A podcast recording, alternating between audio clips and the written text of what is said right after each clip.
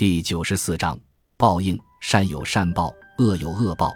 这是佛家的信念，在别的宗教中也能找出类似的训诲。事实上，作为一个朴素的愿望，它存在于一切善良的人们心中。当我们无力惩恶时，我们只好指望老天显示正义。我们还试图以此警告恶人：恶人之所以敢于肆无忌惮地作恶，就是因为他们自以为可以不受惩罚。如果报应不爽，他们必有所收敛。可惜的是，在现实生活中，我们仍然常常看见恶人走运，好人反而遭灾。于是我们困惑了，愤怒了。赤宝英说为谎言，或者为了安慰自己，我们便将报应的兑现推迟到来世或天国。如果把报应理解为世俗性质的苦乐祸福，那么它在另一个世界里能否兑现？实在是很渺茫的，即使真有灵魂或来世，我也不相信好人必定上天堂或者投胎富贵人家，恶人必定下地狱或者投胎贫贱人家。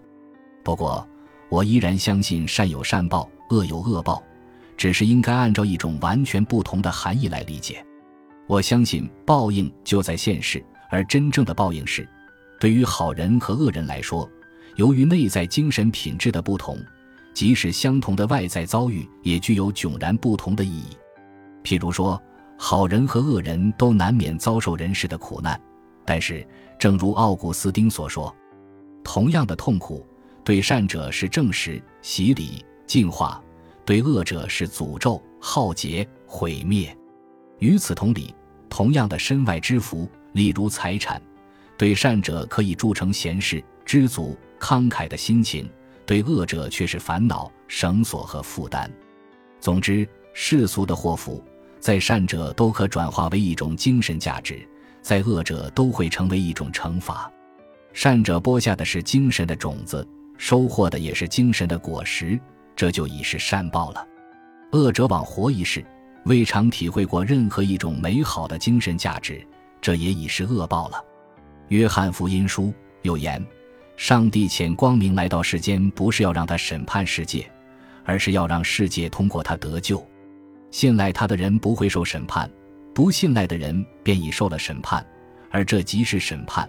光明来到人世，而人们宁爱黑暗，不爱光明。这话说得非常好。的确，光明并不直接惩罚不接受他的人，拒绝光明，停留在黑暗中，这本身即是惩罚。一切最高的奖励和惩罚都不是外加的，而是行为本身给行为者造成的精神后果。高尚是对高尚者的最高奖励，卑劣是对卑劣者的最大惩罚。上帝的真正宠儿不是那些得到上帝的额外恩赐的人，而是最大限度实现了人性的美好可能性的人。当人性的光华在你的身上闪耀，使你感受到做人的自豪之时。